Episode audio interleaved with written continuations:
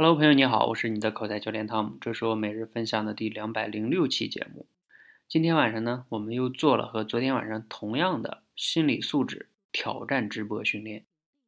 啊，我知道不知道你有没有听我们昨天的那个节目哈？建议你呢，你先听一听，你就会了解我们是怎么玩的，怎么做的哈。嗯，大体上我简单说一下，就是他我们的学员呢到我的直播间中，然后我给他们现场出题，现场考他们，让他们现场即兴表达。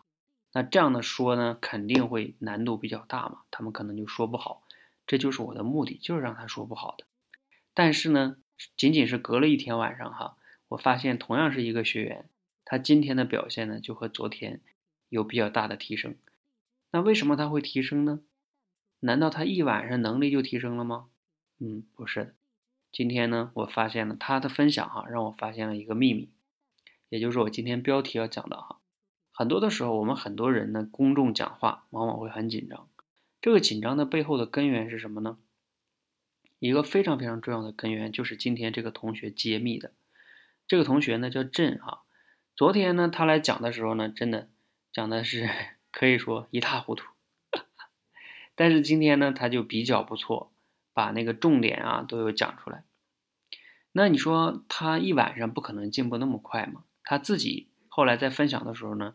说出了一个重要的根源。他说啊，因为呢，我昨天经过昨天，我发现反正我肯定也是讲不好，所以他今天来的时候呢，他说我的期待非常低，反正能讲成什么样就算什么样。反而呢，他今天坐在那里呢就没有那么紧张，然后他发挥的就会好一些。好，这里边有个关键词啊，就是说他今天的期待没有昨天那么高，所以呢，他今天坐在那的时候就比较放松。反而呢，他就没那么紧张了。而大家可以想一想哈，我们在现实中有时候公众讲话为什么会紧张？你在私下里跟朋友聊天为什么可以侃侃而谈？那唯一的区别不就是场合不同吗？场合不同，人多了，当然这是一些外在条件，更重要就是你的内心发生了变化。因为人多了，然后尤其是如果这个场合有一些重要的什么领导啊、人物啊，那你就会特别在意你在他们心中的那个表现。他们的评价，就是这种期待越高，你反而呢就会让你的内心越紧张。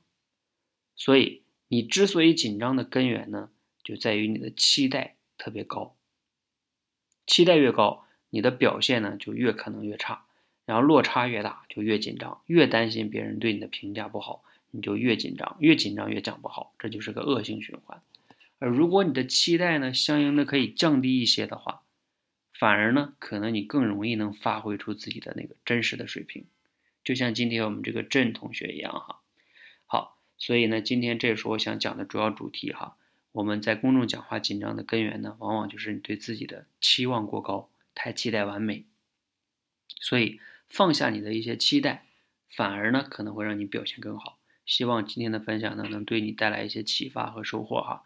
如果你想围观我们。今天晚上那个直播训练，看看现场哈，他们是怎么表现的，我怎么难为他们的哈。你可以去关注我的一直播主页，可以看看三三月三十一日晚上的直播哈。好，今天的分享呢就到这里哈，希望对你有帮助，谢谢。